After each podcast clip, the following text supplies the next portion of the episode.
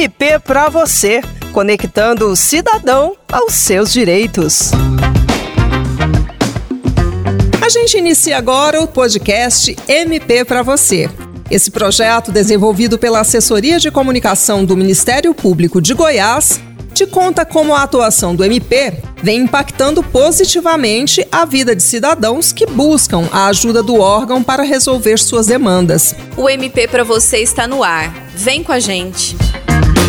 Para você que ainda não nos conhece, eu sou Cristina Rosa, da Assessoria de Comunicação do MP. Eu sou Mariane Ribeiro e também atuo na Ascom. Estou junto na missão de trazer até você histórias do dia a dia de promotoras e promotores de justiça que lidam com as demandas da população também nas áreas de direitos humanos, meio ambiente, consumidor, criminal e patrimônio público.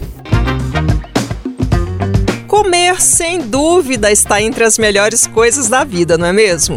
Para uma taurina como eu, então, gente, esse assunto é sempre um prato cheio, com perdão aí do trocadilho. Mas, muito além do prazer de comer uma comida gostosa, está a necessidade de ter a certeza de que o alimento que estamos ingerindo é saudável e tem boa procedência, certo? Mas como ter essa garantia? Bem, para assegurar isso ao consumidor, existe a certificação de produtos por meio dos selos alimentares concedidos por entidades reguladoras.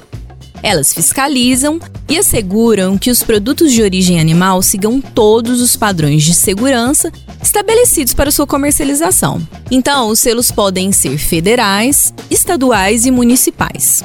O selo de inspeção municipal, o SIM, é para quando o produto é comercializado no próprio município. E o SE é expedido quando comercialização acontece no estado.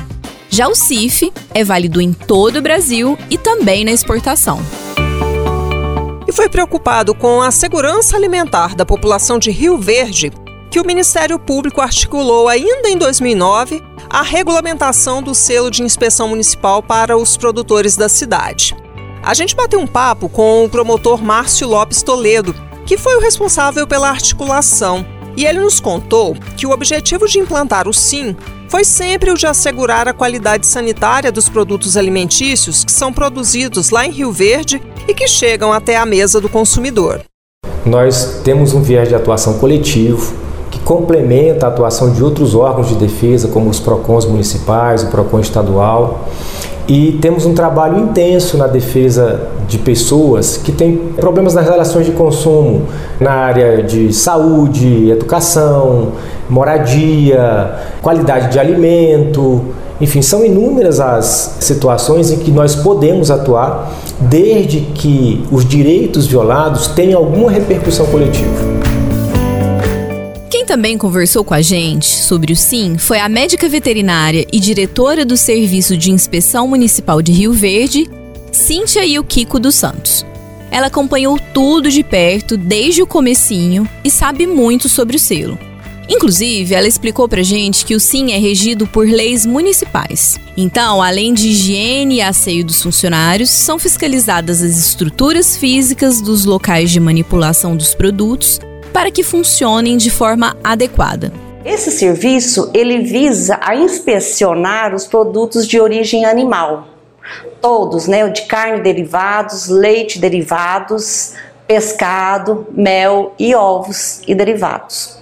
Então, nenhum produto de origem animal pode ser comercializado sem a prévia inspeção. Antes eram todos, vamos dizer assim, clandestinos.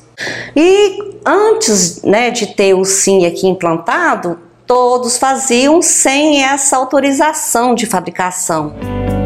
Todo o processo, desde a chegada à aceitação do SIM em Rio Verde, foi vivenciado de perto também pelo empresário Leandro Carvalho Moraes. Ele é sócio de uma rede de supermercados no município que manipula e vende carnes e outros produtos de origem animal. Entusiasta da ideia, o Leandro lembra que desde 2010 a empresa adotou os procedimentos exigidos para receber o selo.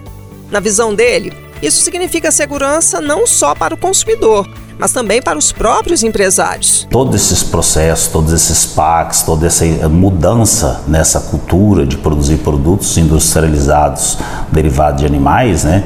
Isso gera para nós empresários uma segurança de poder proporcionar para o consumidor um produto que tenha a qualidade tanto na produção como a segurança alimentar. E para que esse serviço de fiscalização seja prestado para as pessoas, é necessária toda uma estrutura, com profissionais capacitados e também equipamentos adequados. A Cíntia faz questão de ressaltar que o Ministério Público foi parte essencial para essa estruturação.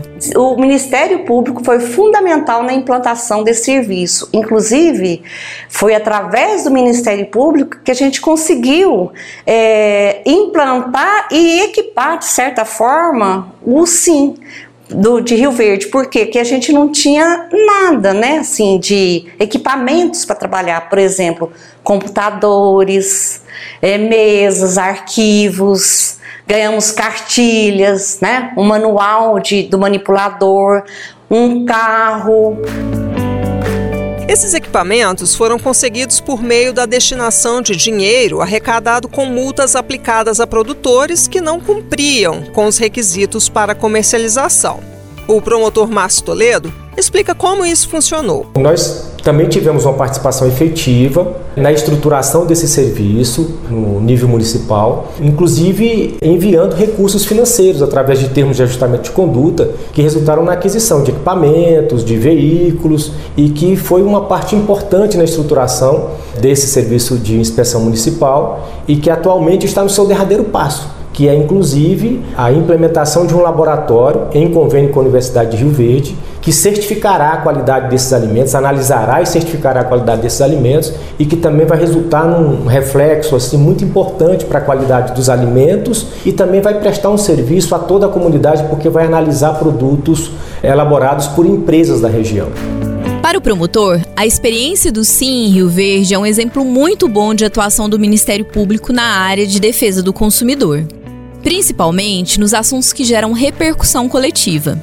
Mas ele destaca que, apesar de o selo de inspeção no município já estar consolidado, o trabalho de articulação em prol da sociedade continua. Em 2009, nós firmamos um acordo com o município de Rio Verde e, desde então, teve início a implementação desse serviço que resultou na certificação da qualidade de alimento no município, pelo município de Rio Verde, a dezenas de estabelecimentos.